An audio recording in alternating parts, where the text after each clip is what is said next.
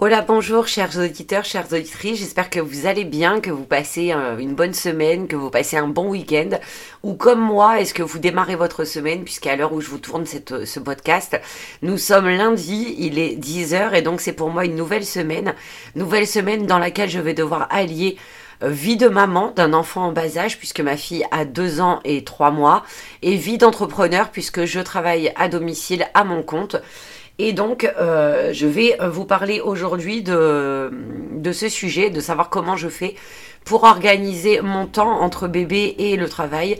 Est-ce que je m'épanouis? Est-ce qu'elle s'épanouit? Est-ce que il euh, y a du bon, du mauvais euh, Est-ce que j'en retire des, des leçons, des expériences? Est-ce que je peux partager avec vous pour, pour, euh, pour ce niveau-là? Savoir ce qui peut vous aider, vous, si vous, vous avez envie de vous lancer dans l'entrepreneuriat tout en, en vous occupant de vos enfants. Je suis désolée pour les bafouillages, j'ai un peu de mal ce matin. Bref, donc du coup, si le sujet vous intéresse, eh bien on y va, on va parler tout de suite de ça. Donc comment ça s'est passé pour moi? Eh bien, Aria est née en juillet 2021 les six premiers mois, j'avais décidé de rester à la maison, de ne pas travailler et de m'occuper d'Aria pendant ces trois premières années, puisqu'avec Jonah, je travaillais énormément quand elle est née et je suis, je suis passée à côté d'énormément de choses que j'ai beaucoup, beaucoup regretté parce qu'en fait, les trois premières années de la vie d'un enfant, c'est là où il se construit, là où il, euh, il apprend le plus de choses et là où nous, parents, on est supposé voir le plus d'évolution et s'émerveiller devant chaque progrès que l'enfant fait. Et avec Jonah, j'ai pas pu participer avec tout ça. Donc pour Aria, j'ai décidé que j'allais rester à la maison et m'occuper d'elle. Donc les six, premières, les six premiers mois, c'est ce que j'ai fait. Euh, j'ai pas travaillé, je suis restée à la maison, je me suis occupée exclusivement d'Aria et euh, de la voir grandir, d'autant plus qu'elle a eu des problèmes de santé et qu'elle demandait énormément de présence puisqu'elle pleurait beaucoup, elle était très euh, très chétive comme comme enfant et, et très compliquée dans ces premiers mois. Donc du coup voilà, je n'ai fait que m'occuper d'elle. Et à un moment donné, il s'est avéré que ben, j'ai commencé à m'ennuyer, à tourner en rond, mais je ne voulais pas du tout, du tout, du tout quitter la maison. Je voulais pas cesser de m'occuper d'elle et cesser de la voir grandir. Je vous dis, je voulais pas reproduire les mêmes erreurs. Du coup, comme j'étais déjà sur YouTube et que j'avais commencé euh, le système des enveloppes budgétaires, je me suis dit pourquoi ne pas essayer de créer des supports et pourquoi ne pas essayer de les vendre? Ça peut intéresser des gens. Et du coup, voilà comment j'ai commencé à créer mon auto-entreprise. Donc, j'ai commencé à créer des supports. Au début, euh, j'ai ouvert une boutique Etsy sans trop y croire. Hein. Je me suis dit, ça m'occupera. Et puis voilà, on verra. Et au final, il s'est avéré que ça a commencé à tourner de mieux en mieux et que euh, ma boutique a, a grandi de façon exponentielle. Et donc j'ai été obligée de d'en faire une activité, enfin obligée.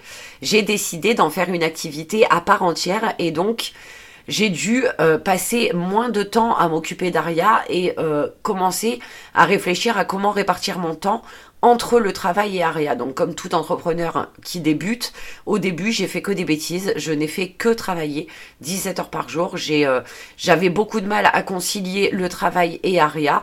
Donc j'ai commencé par apprendre à Aria à devenir de plus en plus autonome et euh, au fur et à mesure du temps, je me suis aperçue que euh, en souffrait, que j'en souffrais, qu'on vivait ça toutes les deux comme une séparation, alors qu'en fait on était toutes les deux sous le même toit, et c'est bien dommage puisqu'on passait nos journées l'une à côté de l'autre, mais sans que je puisse lui accorder le temps dont elle avait besoin parce que euh, je, je, pensais plus à travailler qu'à m'occuper d'elle. Je voulais m'occuper d'elle, mais j'avais pas le temps parce qu'il fallait que je travaille. C'était dû à une très mauvaise organisation et à une très mauvaise gestion du temps pour moi et euh, ça l'a rendue de plus en plus euh, frustrée, de plus en plus tendue et de plus en plus capricieuse parce que tout simplement elle réclamait du temps de sa maman, du temps que je lui offrais avant et que je lui retirais du jour au lendemain.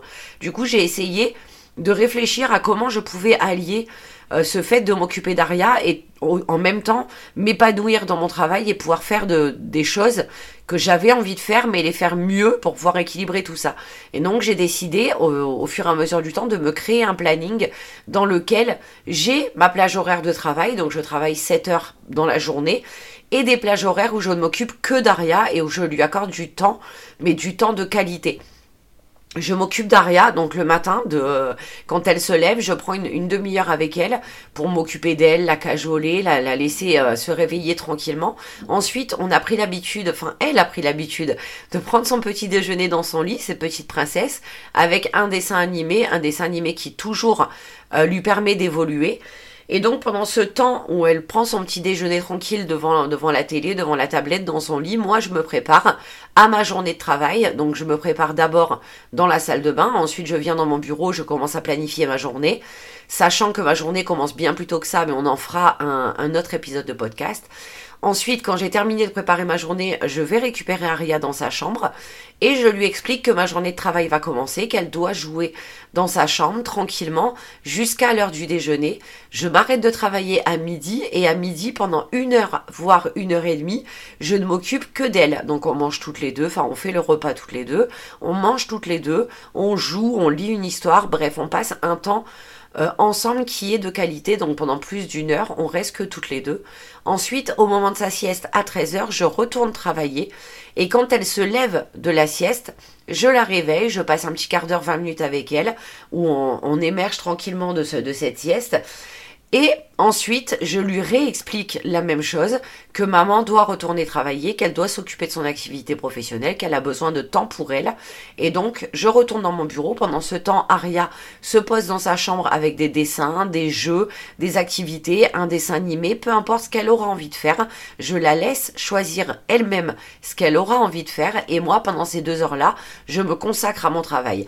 Temps pendant lequel elle sait très bien que si elle a besoin de maman, elle peut venir me chercher, mais que je ne pourrai pas jouer avec elle parce que pendant ce temps-là, je dois travailler, je dois euh, me concentrer sur mon activité professionnelle.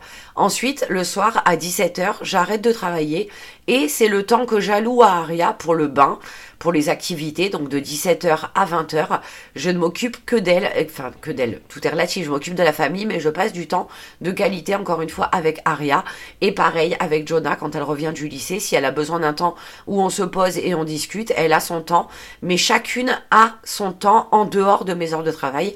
Chacune sait qu'il euh, y a un temps pour tout et que chaque temps est calculé, que chaque personne aura le droit à son temps, mais que pendant les heures où moi je m'occupe de mon travail, il faut me laisser travailler tout simplement. Ce qui fait que on est, enfin, on est toutes les deux, Aria et moi, puisque je vais pas parler de Jonah qui maintenant a 17 ans et demi et qui commence à construire sa vie. Elle a beaucoup moins besoin de moi, mais pour Aria, on a compris toutes les deux qu'en ayant chacune ce temps pour profiter, chacune ce temps d'indépendance et du temps ensemble, on, profite, on savoure et on est beaucoup moins frustré. Ça a permis à Aria de devenir beaucoup plus autonome. elle a appris à jouer seule, elle a appris à passer du temps calme toute seule et elle a appris à apprécier le temps qu'elle passe avec moi. Et ça m'a permis de déculpabiliser, de me sentir beaucoup mieux quand je travaille parce que je sais que je ne la délaisse pas. Bien au contraire, je lui accorde du temps de qualité et je m'accorde à moi du temps de qualité et, euh, également. Le soir, c'est pareil. À 20h, Aria est couchée.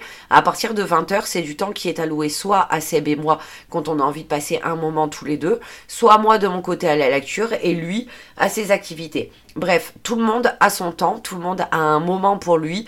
Euh, qui n'est accordé qu'à lui et ça permet un équilibre familial et personnel. Voilà, pour ce qui est de mon organisation au niveau euh, de l'entrepreneuriat et d'Aria, j'espère que ce podcast euh, vous aura appris quelque chose, vous aura permis de, de, vous aussi pouvoir vous organiser et vous, vous aura permis de ne plus avoir peur sur le fait d'avoir un enfant en bas âge et de vous lancer à votre compte. Rien n'est impossible. Pourquoi est-ce qu'on ne pourrait pas allier vie de famille et vie professionnelle pourquoi est-ce qu'on ne pourrait pas réussir à tout faire si on le fait bien, si on arrive à bien organiser les choses? Voilà, sur ce, si ce podcast vous a plu, n'hésitez pas à lui mettre un 5 étoiles sur la plateforme sur laquelle vous l'aurez écouté. N'hésitez pas à le partager, pourquoi pas, et peut-être à me mettre un petit commentaire ou alors à me rejoindre sur les réseaux sur lesquels je suis présente, à savoir YouTube avec la chaîne Jenny les enveloppes d'une vie ou sur Instagram euh, le même nom que le podcast Jenny's Real Life. Voilà, sur ce, moi je vous fais à tous de gros bisous, prenez soin de vous, prenez soin de vos proches et à très vite pour un prochain épisode. Bisous bisous